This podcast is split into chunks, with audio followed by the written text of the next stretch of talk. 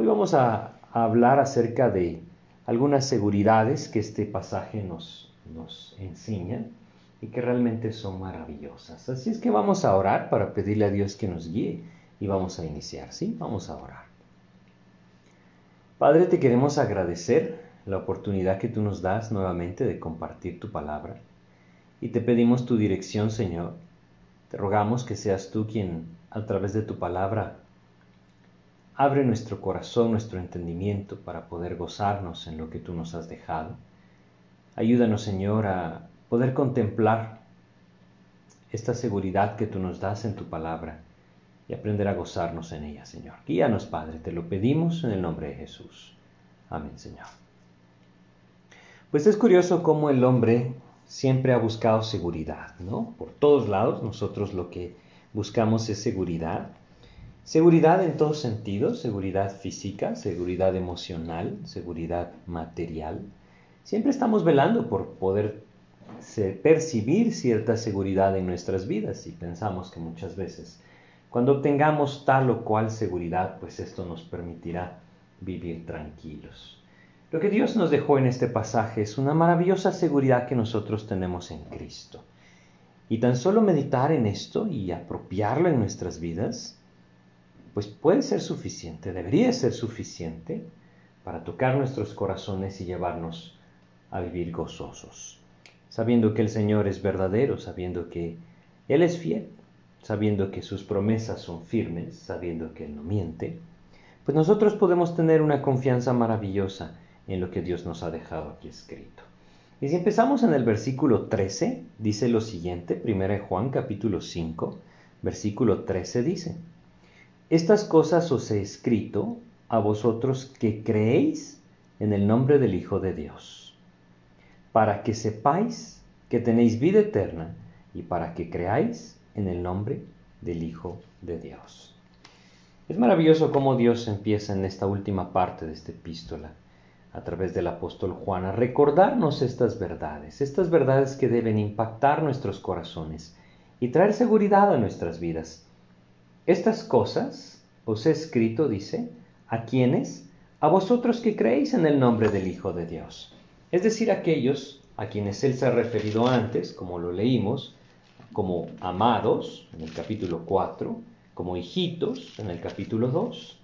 Aquellos que han creído en el nombre del Hijo de Dios. ¿Quién es el Hijo de Dios? Evidentemente Jesucristo, su Hijo unigénito, que dio su vida en la cruz por nosotros aquellos que han creído, a ellos es que está escribiendo. Está escribiendo entonces aquellos que a través de la fe en Jesucristo han nacido de nuevo y ahora tienen esa nueva naturaleza a través del Espíritu de Dios. Y como lo dice, para que sepáis que tenéis vida eterna. Qué hermoso poder tener esa seguridad. Saben, en general las religiones nunca pueden llegar a tener esta seguridad. Aún muchas de aquellas religiones que dicen estar centradas en, la Biblia, y aún muchas de aquellas religiones que dicen tener sus ojos puestos en Cristo, no llegan a tener esta seguridad. La seguridad que viene a través del estudio de la palabra, es decir, no viene a través de esto, viene a través del Espíritu de Dios, pero se adquiere a través de conocer la palabra de Dios.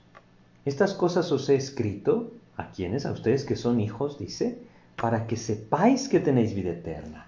No para que sepan que quizá la pueden llegar a tener, no para que sepan que es probable que un día estén en el cielo, no, para que tengan esa seguridad, dice, para que ustedes sepan que tienen vida eterna. Este conocimiento que Dios nos permite tener en este pasaje debe afirmar nuestros corazones en esa seguridad maravillosa de Cristo mismo, del Hijo de Dios. En Juan capítulo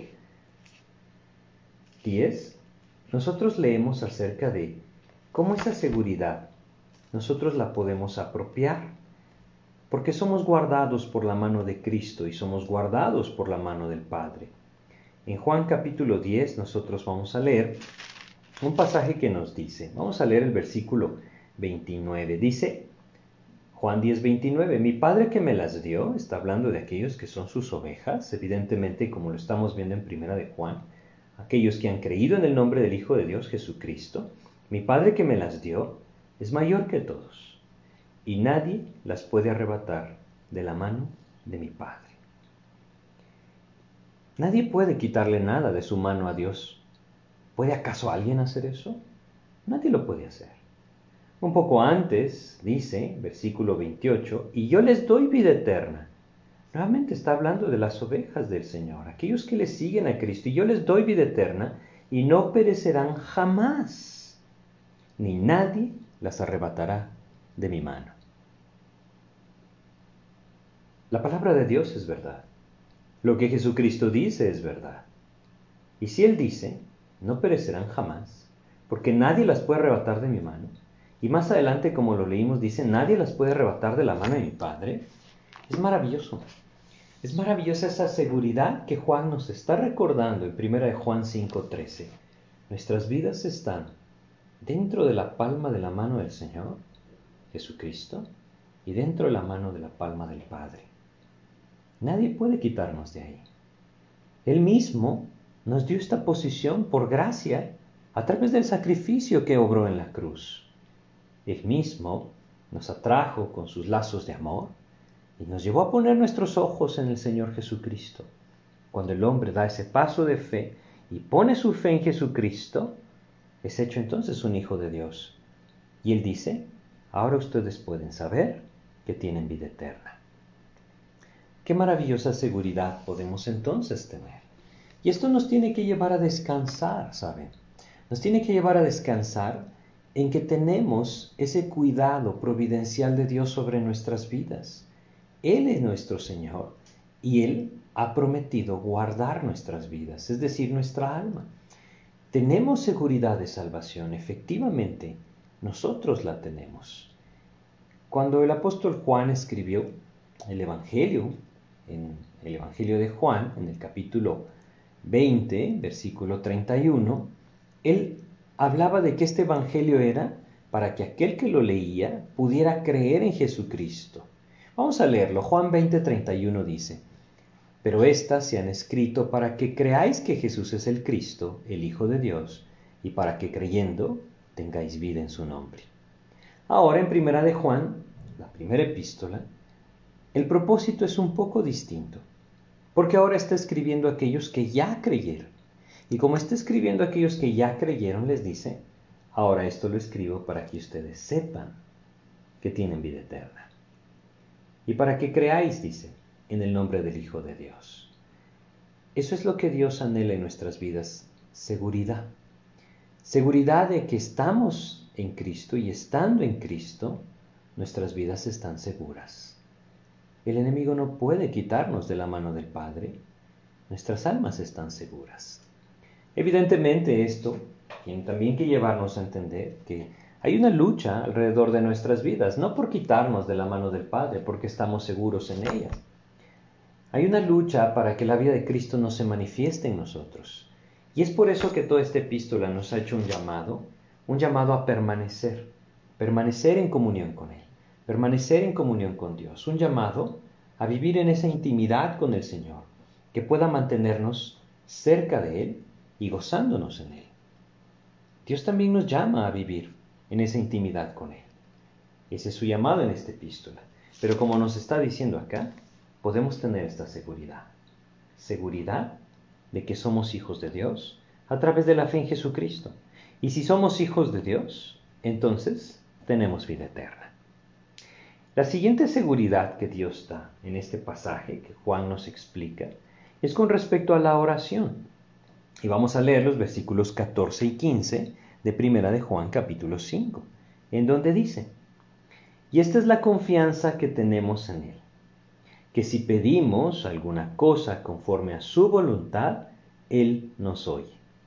Y si sabemos que Él nos oye en cualquiera cosa que pidamos, sabemos que tenemos las peticiones que le hayamos hecho.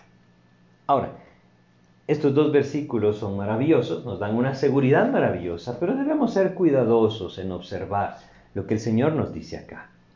Si leemos nuevamente el capítulo 5, eh, versículo 14, pero vamos a leer solo la primera parte, y esta es la confianza que tenemos en Él. ¿Qué cosa? Dice que si pedimos alguna cosa conforme a su voluntad. Bueno, debemos ser muy cuidadosos cuando nosotros nos acercamos a Dios. ¿En qué sentido? Debemos entender que Dios nos dice que es conforme a su voluntad que debemos pedir. No podemos olvidarnos de esto. Es decir, yo quisiera que fuéramos a Mateo capítulo 21, versículo 22. La palabra de Dios nunca se contradice, la palabra de Dios se complementa. Es decir, al conocer la palabra de Dios, nosotros podemos conocer realmente las enseñanzas del Señor. Pero si nosotros aislamos ciertos versículos de la palabra, entonces corremos un grave peligro, irnos detrás del deseo de nuestro corazón. Por eso quiero que vayamos a Mateo capítulo 21, versículo 22. Este pasaje dice, y todo lo que pidiereis en oración, creyendo, lo recibiréis. Es evidente, es una verdad maravillosa del Señor. Él no miente. Sin embargo, nosotros no podemos pasar por alto el resto de la revelación de Dios a través de su palabra. Ahora estamos leyendo que si pedimos alguna cosa, conforme a su voluntad. Saben, hay muchas personas que tienen un gran conflicto con esto, es decir, una gran equivocación con esto. Y señalan a lo que quieren y se lo piden a Dios con todo su corazón y se esfuerzan en creer que Dios se los va a dar. Hay varias cosas que no son conforme a la palabra en esto. Primero, nadie puede producir fe por sí mismo. La fe es un fruto y viene a través de someter mi voluntad a Dios, ¿no? Y segundo, mis deseos no necesariamente son la voluntad de Dios. Debemos aprender a reconocer esto. Muchas veces nosotros oramos por algo porque expresa nuestro deseo. Y muchas veces Dios va a tener que decirme, tu deseo no es mi voluntad.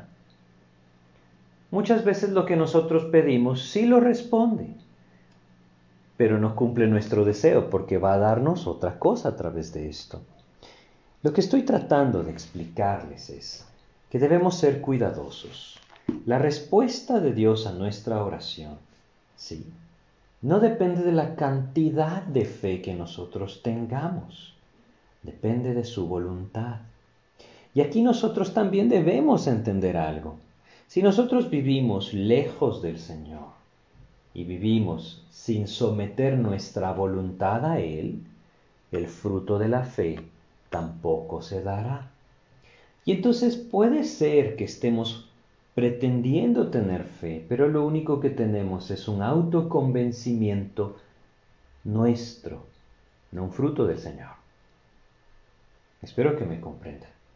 De tal manera que 1 Juan 5:14 nos recuerda, nuestra oración debe estar conforme a la voluntad de Dios. Es decir, someterse a la voluntad de Dios. Esa es la idea, ¿sí? Como nuestro Señor Jesucristo claramente lo hizo. Como Él claramente llegó delante del Padre y le dijo, Señor, no sea mi voluntad, sino que sea tu voluntad. Esa es la idea que nosotros podamos comprender que es la voluntad de Dios la que nosotros debemos anhelar. Y si nosotros anhelamos la voluntad de Dios, entenderemos que Él hará su voluntad. Y ya entonces no nos empeñaremos en nuestro deseo, sino que nos gozaremos en su voluntad. Ese es el camino, como el Señor Jesucristo claramente sometió su propia voluntad a la del Padre, diciéndole, Señor, no sea como yo quiero, sino como tú. Ese es el camino que Dios nos traza en este pasaje. Debe ser conforme a su voluntad. Y el versículo 14, creo que pasé por alto una palabra, empieza diciendo, y esta es la confianza. Ahora, esta palabra confianza realmente es una palabra que significa seguridad. Y fíjense qué hermoso lo que Dios nos deja en su palabra. Cuando una persona había comprobado que siempre hablaba con la verdad, es decir, cuando una persona era honesta y cumplía su palabra, entonces esta palabra con la que Juan describe o que se traduce confianza, se utilizaba para describirle. Lo que él nos está diciendo acá es que Dios es fiel y esto nos da seguridad. Seguridad porque el Señor siempre habla con la verdad.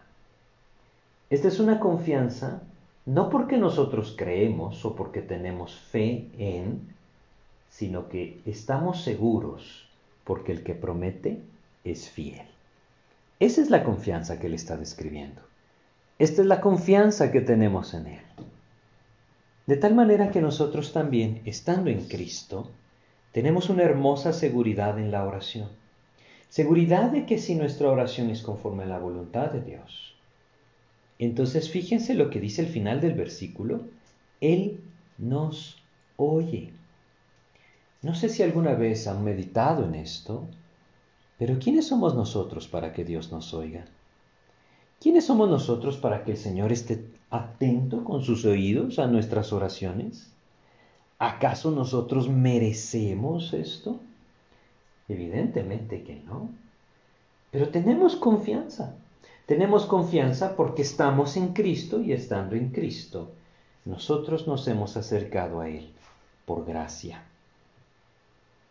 Hebreos 4:16. Quisiera que lo recordáramos para recordar a dónde nos estamos acercando. Hebreos capítulo 4, versículo 16, evidentemente hace una referencia a la oración cuando dice, acerquémonos pues confiadamente al trono de la gracia nos estamos acercando a un trono de gracia. Y esto debe llevarnos a comprender que no puedo yo pretender decirle a Dios lo que debe hacer.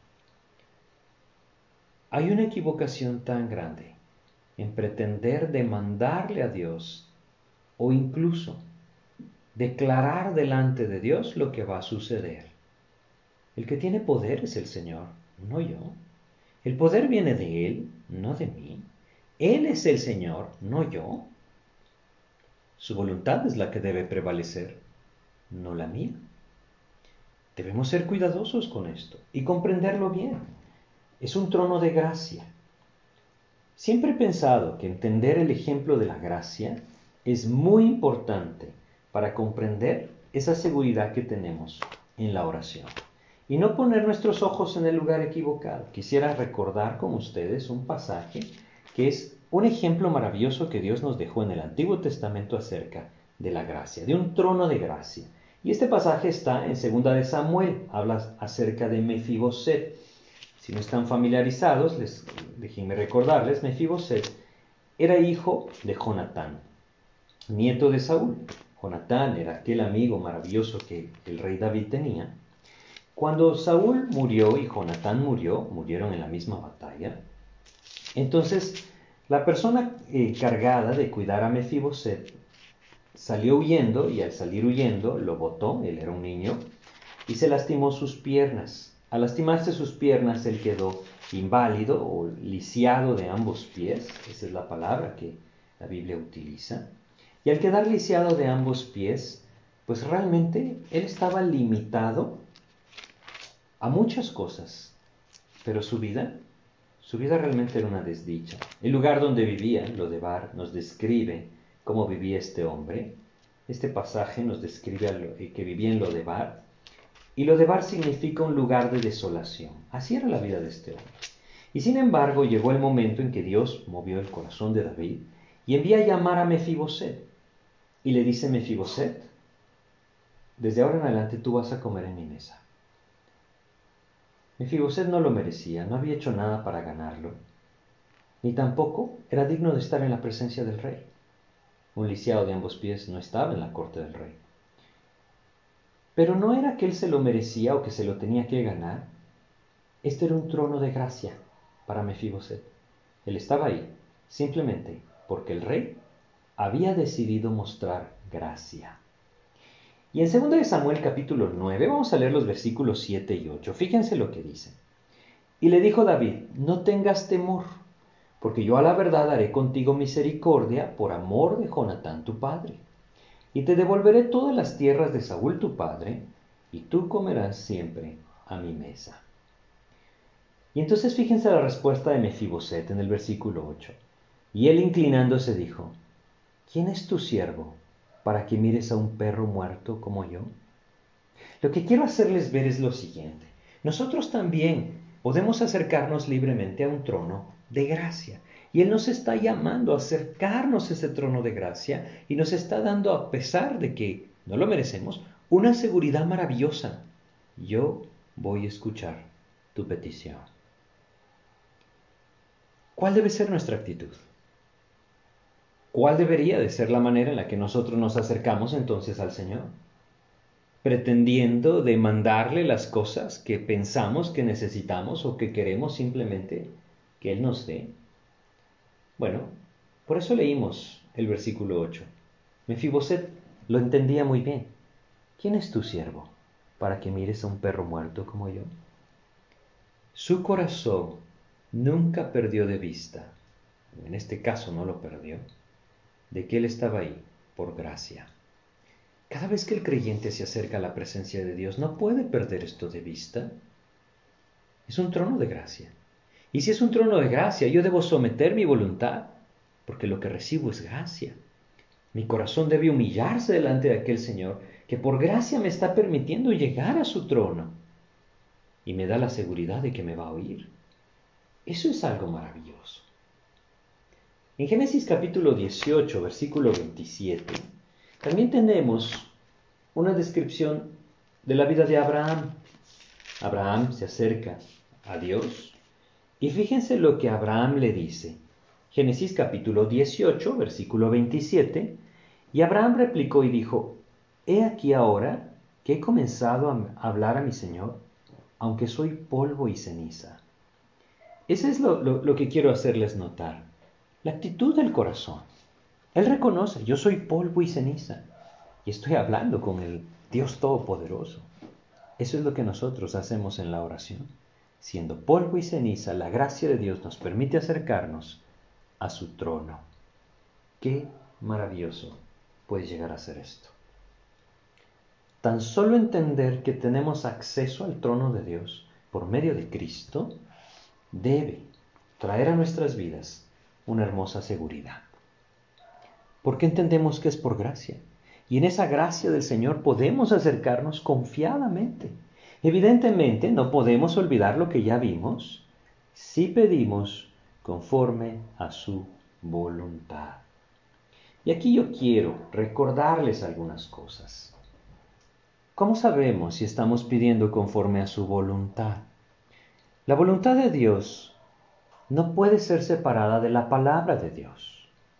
Si nosotros estamos pidiendo conforme a la palabra, entonces estaremos pidiendo conforme a su voluntad.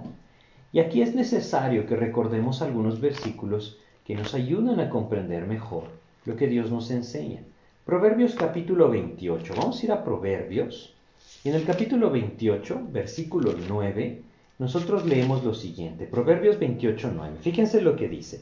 Proverbios 28, 9. El que aparta su oído para no oír la ley, su oración también es abominable. Y déjenme recordarles por qué. Porque si nuestro corazón está lejos de la palabra de Dios, entonces nuestros pensamientos difícilmente van a ser conforme a la voluntad de Dios. Es solamente a través de la palabra que el Espíritu la toma y la trae a nuestras vidas y lleva a nuestros corazones, lleva nuestra mente incluso, a hacer transformación conforme a la voluntad de Dios. Él renueva nuestro entendimiento y nos lleva a ver las cosas desde otra perspectiva cuando el Espíritu de Dios actúa en nuestras vidas, tomando su palabra y transformando nuestro corazón. Es por eso que el que aparta su oído para no oír la ley, su oración también es abominable. Hoy es muy común que las personas dicen que oran mucho, pero que no leen la Biblia. No puede existir esto en nuestras vidas porque entonces debemos reconocer que estaremos pidiendo delante del Señor probablemente solo nuestros deseos o nuestros lo que tenga que ver con nuestros objetivos. Y él nos dice, hay una seguridad maravillosa, que él nos oye. Si pedimos conforme a su voluntad, él nos oye. No podemos perder de vista algo más. En el Salmo 66, nosotros leemos en el versículo 18 lo siguiente, Salmos 66, 18. Él nos habla acerca de una vida limpia, de la necesidad de una vida limpia. Fíjense lo que dice Salmo capítulo 66, versículo 18 dice, si en mi corazón hubiese yo mirado a la iniquidad, el Señor no me habría escuchado.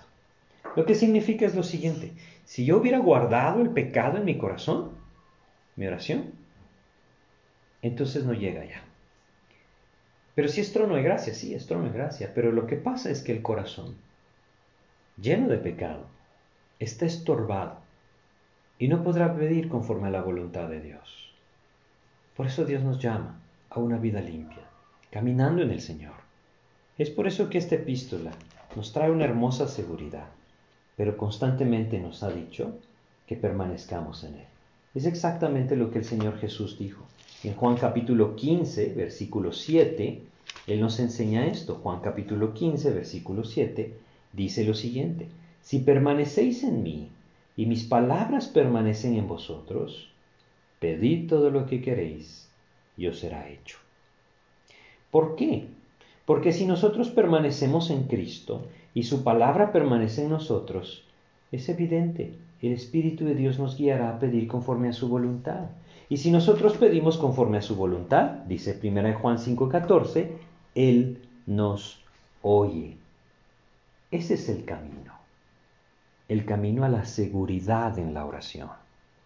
Hay seguridad en Cristo, una seguridad maravillosa de salvación, de vida eterna, que depende solamente de la fe en Jesucristo.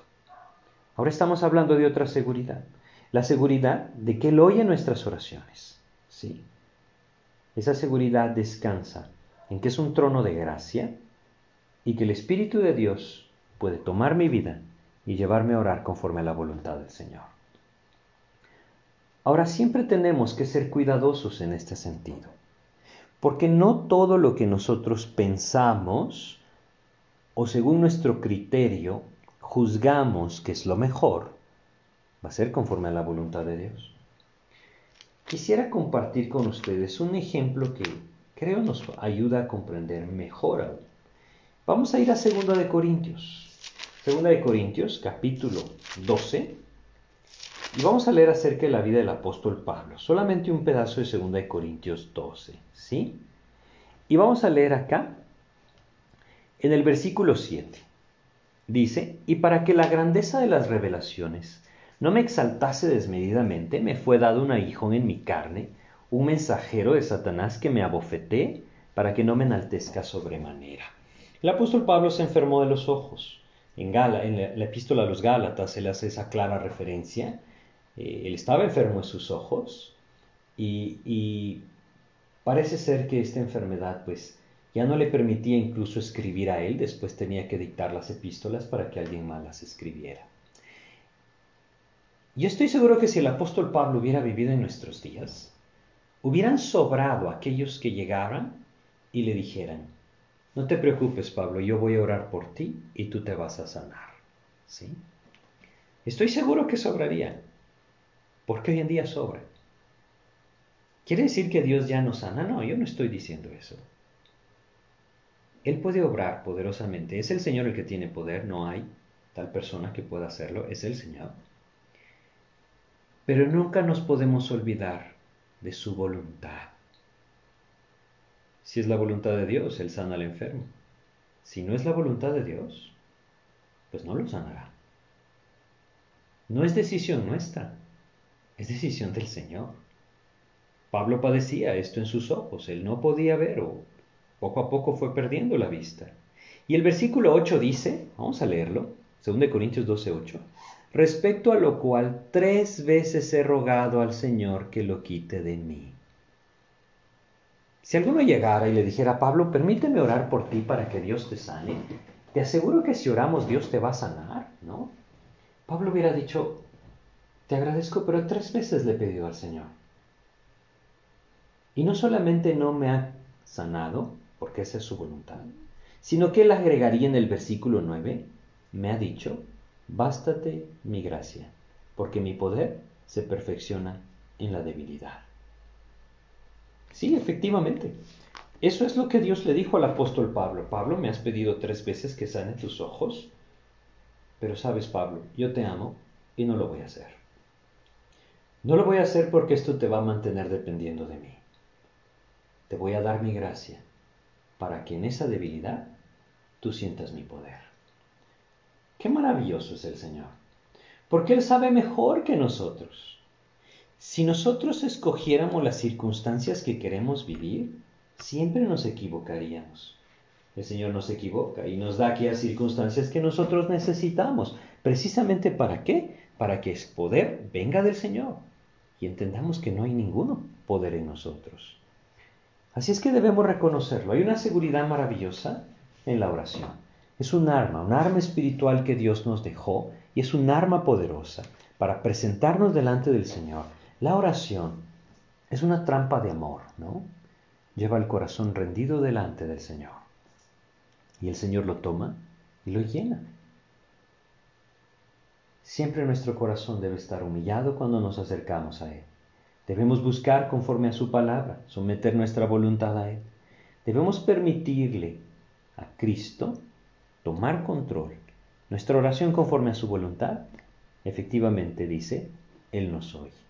Y vamos a pasar al versículo 15, primera de Juan 5. Primera de Juan 5, versículo 15 dice, y si sabemos que Él nos oye en cualquiera cosa que pidamos, sabemos que tenemos las peticiones que le hayamos hecho. Esto también es una maravillosa seguridad.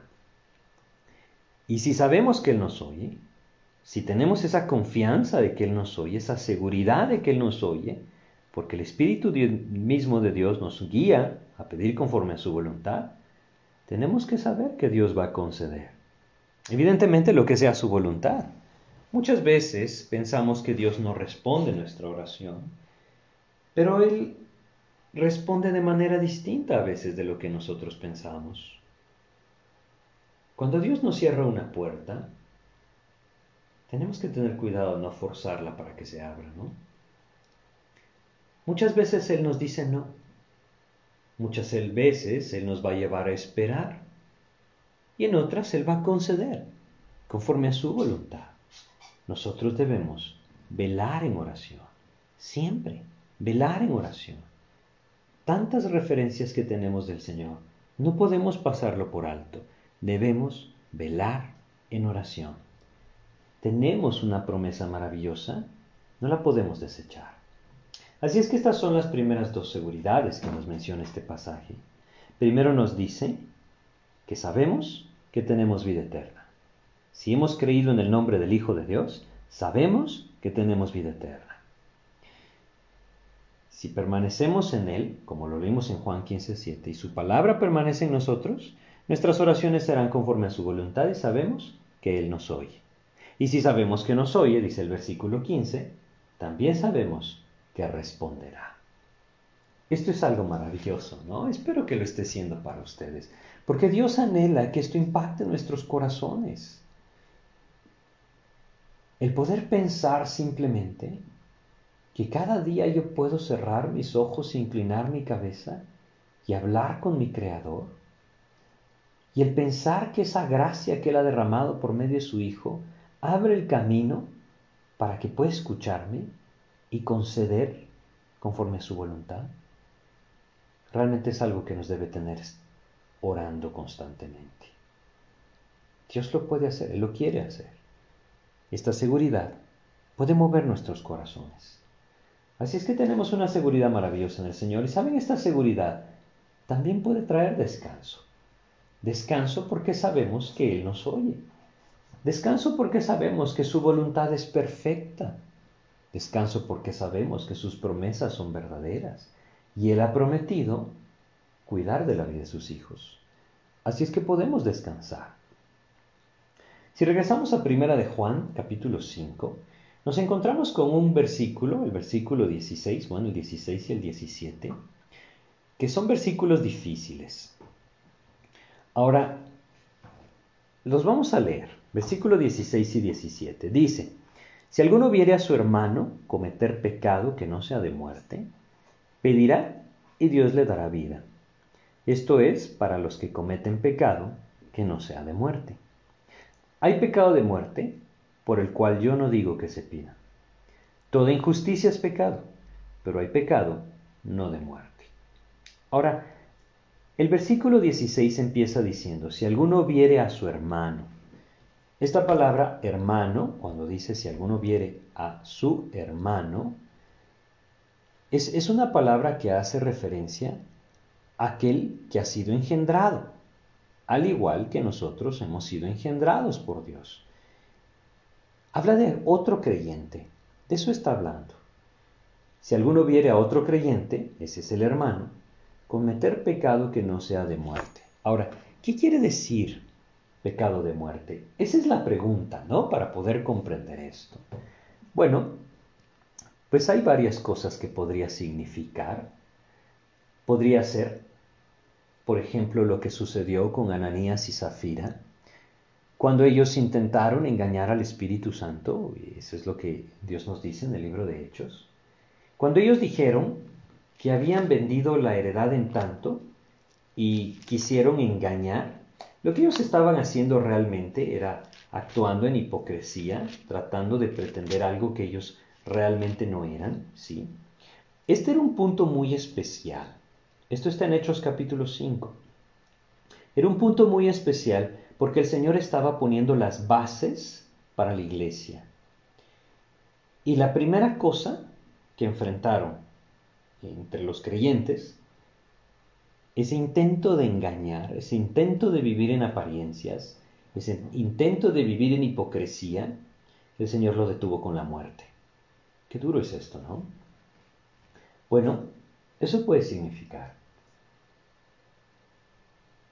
No solamente con Ananías y Zafira nosotros vemos esto, también leemos nosotros en 1 Corintios, capítulo 11 de 1 Corintios, nosotros leemos en el versículo 28 al 30 acerca de la cena del Señor. Dice, por tanto, pruébese cada uno a sí mismo y coma así del pan y beba de la copa. Porque el que come y bebe indignamente, sin discernir el cuerpo del Señor, juicio come y bebe para sí. Por lo cual hay muchos enfermos y debilitados entre vosotros, y muchos duermen. Esta palabra duermen habla de la muerte. Nos dice claramente, habían aquellos que estaban menospreciando esa cena del Señor, era un recordatorio de la muerte de nuestro Señor Jesucristo, y lo estaban menospreciando, lo estaban tomando como algo que no era de mayor importancia. Y entonces dice, habían muchos enfermos, incluso algunos habían muerto por tomar la cena del Señor indignamente. Esto debería llevar a meditar a todos aquellos que la toman indignamente, ¿no? Bueno, no es el tema de nuestro estudio, pero lo que debemos entender es que puede ser que Juan nos esté diciendo esto. Les digo puede ser, porque también podría significar otra cosa. Es un pasaje difícil. Al final del versículo 16 de 1 Juan 5 dice, hablando del pecado de muerte, dice, por el cual yo no digo que se pida. Pero la palabra pida, o que dice, yo no digo que se pida, ¿sí? Es una palabra que no significa o no se utiliza en el sentido de orar o pedir en oración por el bien de una persona. No, es una palabra que significa interrogar. Yo no digo que se pregunte. Podría significar eso también. Ahora, no creo que esté mal no estar seguro de este pasaje. He encontrado que muchos hombres de Dios no lo están. Lo que sí podemos comprender a la luz de este pasaje es que Dios nos llama a orar. Orar por los hermanos porque el versículo 16 empieza de una forma muy clara. Si alguno viera a su hermano cometer pecado que no sea de muerte, pedirá y Dios le dará vida. Dios nos alienta a orar, a orar constantemente por aquellos que están a nuestro alrededor, orar por ellos, orar por los que no conocen al Señor, para que puedan conocerle al Señor. Solamente quiero aclararles que algo que, que a la luz de las escrituras sí es muy claro, Muchos hablan del pecado imperdonable, ¿no? No hay ningún pecado que Dios no pueda perdonar.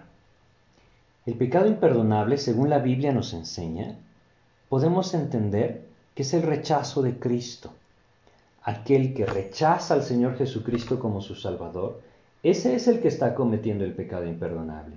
Si alguno de ustedes piensa, ahora sí ya he cometido el pecado imperdonable, no lo ha cometido, ¿sí?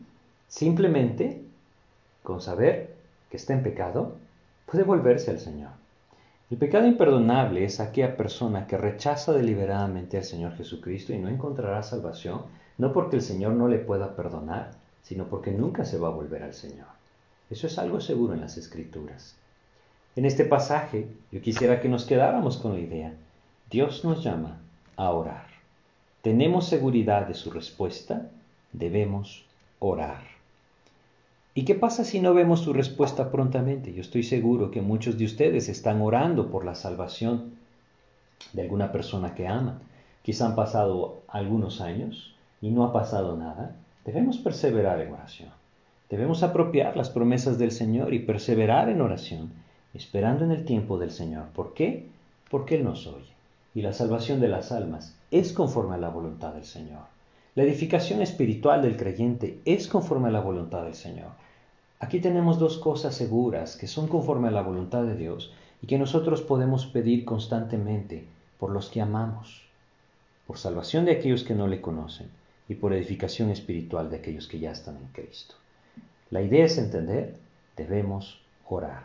Tenemos seguridad de que Él nos escucha, debemos orar. Ahora, si nosotros nos vamos al versículo 18, encontramos otra seguridad. Dice, sabemos, otra vez es algo seguro, es algo que él ya nos explicó y por eso dice, sabemos, ese es parte del conocimiento que a través de esta epístola Dios da a sus hijos, sabemos que todo aquel que ha nacido de Dios no practica el pecado. Es decir, que su vida no es una vida deliberada de pecado, no vive en él, ¿sí? No es su vida cotidiana, no es algo que todos los días busca sin ninguna complicación dentro de su corazón. El creyente es redarguido por el Espíritu. Es una manera de que nosotros podamos comprender en nuestras vidas si Cristo está ahí. Ahora, hay seguridad en el corazón del creyente. Si alguno de ustedes no lo tiene, como lo platicamos en su momento, debe tenerlo a través de venir a sus pies, arrepentirse de su pecado y abrirle su corazón al Señor. Ese es el camino. El propósito de Juan no es hacernos dudar de nuestra salvación, es que estamos seguros de nuestra salvación a través de la fe en Jesucristo. Pero Él nos recuerda, sabemos que todo aquel que ha nacido de Dios no practica el pecado. Y lo que Él nos está diciendo es que hay una nueva naturaleza en el que es hijo de Dios. Sigue diciendo el versículo 18, pues aquel que fue engendrado por Dios le guarda y el maligno no le toca. Esto es hermoso porque también nos habla de otra seguridad. Aquel que está en Cristo, ¿sí? El maligno no le toca. La frase para describir el maligno no le toca es que el maligno no lo arrebata, no se aferra a él, no lo toma con fuerza y lo derriba. Esa es la idea. Todo aquel que está en Cristo está guardado por el Señor. Hemos sido hechos libres, libres del lazo de Satanás. Esa es la idea. Y esto también nos da seguridad. Hoy hay muchas personas que le echan la culpa a Satanás sobre las cosas que no pueden tener victoria, específicamente el pecado. Pero debemos entender que si somos hijos de Dios somos libres y el pecado es una responsabilidad de cada uno de nosotros. Si acudimos al Señor y nos llenamos de Él, Él nos da victoria. Es ahí en donde nuestros ojos deben estar puestos. Así es que tenemos también seguridad de protección del maligno. Tenemos seguridad de salvación, como lo leímos en el versículo 3, en los siguientes versículos. Tenemos seguridad de que el Señor escucha nuestras oraciones. En este versículo tenemos seguridad de protección. El maligno no le toca a aquel que fue engendrado por Dios. Dios le guarda y el maligno no le toca. Qué hermoso saber que el diablo no puede hacer nada en contra del Hijo de Dios, a menos que Dios quiera obrar en el corazón de nosotros y permita ciertas cosas. Es como con la vida de Job. Cuando el diablo se presenta delante de Dios y acusa a Job, el diablo le dice, has puesto un vallado alrededor de su vida. yo no lo puedo tocar. Eso es exactamente lo que Juan nos está diciendo. El enemigo no puede tocar nuestras vidas a menos que Dios quiera trabajar algún aspecto en nuestras vidas y entonces le permite ciertas cosas, pero nunca puede ir más allá. El maligno no le toca al Hijo de Dios y esto también trae seguridad. Y si vamos al versículo 19 dice, sabemos que somos de Dios y el mundo entero está bajo el maligno. También sabemos esto. Hay una seguridad clara en el creyente del contraste que existe entre las cosas del mundo y las cosas de Cristo. Es una seguridad que debe moldear nuestra manera de vivir y nuestra búsqueda del Señor. En el versículo 20 dice, pero sabemos, otra vez, que el Hijo de Dios ha venido. Esa es la seguridad que tenemos. Que Cristo ya vino a este mundo y dio su vida por nosotros y nos ha dado entendimiento, dice, para conocer al que es verdadero. Y estamos en el verdadero, en su Hijo Jesucristo. Este es el verdadero Dios y la vida eterna. Nuevamente, tenemos seguridad de que estamos en la verdad. Cuando una persona está segura de que conoce la verdad, nadie le puede decir lo contrario. Y no se trata de ganar una argumentación, se trata de saber que estamos en la verdad. Quizá alguno de ustedes lo ha experimentado. Esto es algo que se experimenta mucho, es muy común que el creyente lo experimente cuando vive su primer amor. Por primer amor, me refiero, la palabra Dios lo describe, como aquel momento en el que el Señor ha cautivado su corazón, conquistándolo, haciéndolo libre, le ha mostrado que hay salvación a través de la fe en Jesucristo. Y la persona entonces pone sus ojos y todo su afecto en el Señor Jesucristo. Ahí, ahí hay seguridad. Tristemente el creyente va perdiendo esta seguridad porque empieza a poner sus ojos en el lugar equivocado. Pero cuando nosotros nos aferramos a la verdad, y la verdad es Jesucristo, y la verdad es su palabra, hay seguridad en nuestras vidas, verdadera seguridad. Una seguridad que nos permite no solamente tener esa paz en nuestro corazón, sino también esa seguridad que nos permite compartir con autoridad la palabra del Señor. Porque sabemos que estamos hablando de la verdad. Y no importa lo que los demás digan, tenemos seguridad de la verdad. Esto, esto es la fortaleza, es la fortaleza del testimonio del Señor. Y debemos buscarlo.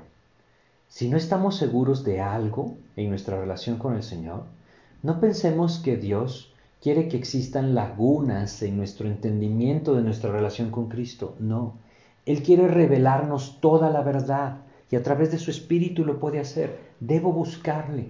Una de las cosas maravillosas que encontramos al escudriñar las escrituras es que éstas satisfacen completamente nuestro corazón.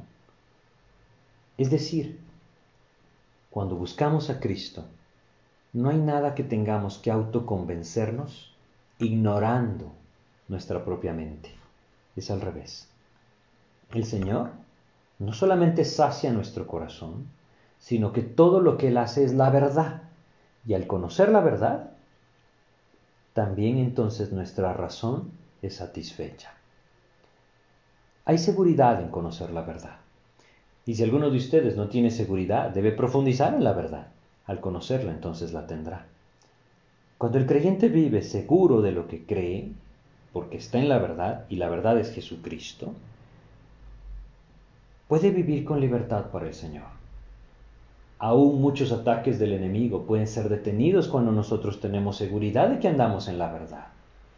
No hay nada más hermoso que estar seguros de estar en la voluntad de Dios. Eso es vivir en la verdad. Y nadie nos puede decir lo contrario. Ahora debemos asegurarnos de que estamos viviendo en la verdad. Ese es el camino que el Señor nos traza. Y sigue diciendo, este es el verdadero Dios y la vida eterna. Y esta epístola hermosa termina diciendo, hijitos, guardaos de los ídolos. Pareciera ser que este versículo está fuera de lugar en todo lo que hemos estado estudiando, ¿sí? Pero definitivamente que no lo está. Es la primera vez que el apóstol Juan menciona a los ídolos en toda esta epístola.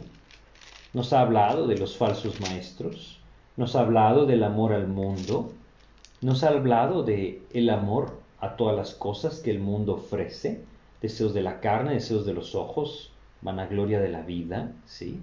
Nos ha hablado de los espíritus que no provienen de Dios y que traen falsas enseñanzas, ¿sí? Pero es primera vez que nos menciona esto. ¿Por qué nos menciona esto de esta manera? Porque la seguridad que Dios nos da de la idolatría. No tiene sentido para aquel que conoce la verdad irse detrás de la falsedad, de la mentira. Los ídolos son la mentira. Cristo es la verdad. Ahora, creo que a través de esta epístola Dios nos puede llevar a impactar mucho nuestro corazón. Hay muchas cosas que hemos estudiado que deben ser claras en nuestra mente. Y yo quisiera solamente mencionarles algunas de ellas. Vimos anteriormente que Dios es luz y no hay tinieblas en él. Que si andamos en tinieblas y decimos que tenemos comunión con Él, mentimos. Esto quiere decir que Él nos llama a una vida limpia. Una vida limpia es aquella que confiesa el pecado y se vuelve al Señor. No solamente eso, nos ha hablado también de que Él es amor y nosotros debemos vivir en ese amor, amando a Dios y amando a los hermanos. Y también nos ha hablado acerca de que en Cristo somos vencedores. Somos vencedores por medio de aquel que ya venció, Jesucristo. Si permanecemos en Él, experimentaremos esa victoria. Y ahora termina hablándonos acerca de que en Cristo, en Cristo estamos seguros. Nadie nos arrebata de la mano de Cristo. Nadie nos arrebata la mano del Padre. Él escucha nuestras oraciones, ¿sí? Él guarda nuestras vidas del maligno. Él puede darnos una seguridad maravillosa sabiendo que estamos en la verdad. Vamos a detenernos aquí, vamos a pedirle a Dios que nos guíe a través de una oración. Te agradecemos, Padre, por tu palabra y te pedimos tu dirección para que todo esto que tú pues, nos has enseñado a través de esta epístola no sea algo que se quede en el aire, Señor. Ayúdanos a no ser oidores olvidadizos. Permite, Padre, que estas enseñanzas que tú nos estás trayendo realmente impacten nuestro corazón, Padre, y podamos vivir con esta seguridad maravillosa que tú nos das y a través de esto nuestras vidas estén siempre caminando contigo, Señor. Enséñanos a vivir para ti, pero sobre todas las cosas, enséñanos a vivir por amor a ti, Señor. Te agradecemos y te pedimos, Señor, tu bendición en el nombre de Jesús. Amén, Señor. Pues muchas gracias por su atención. Que Dios les bendiga a todos.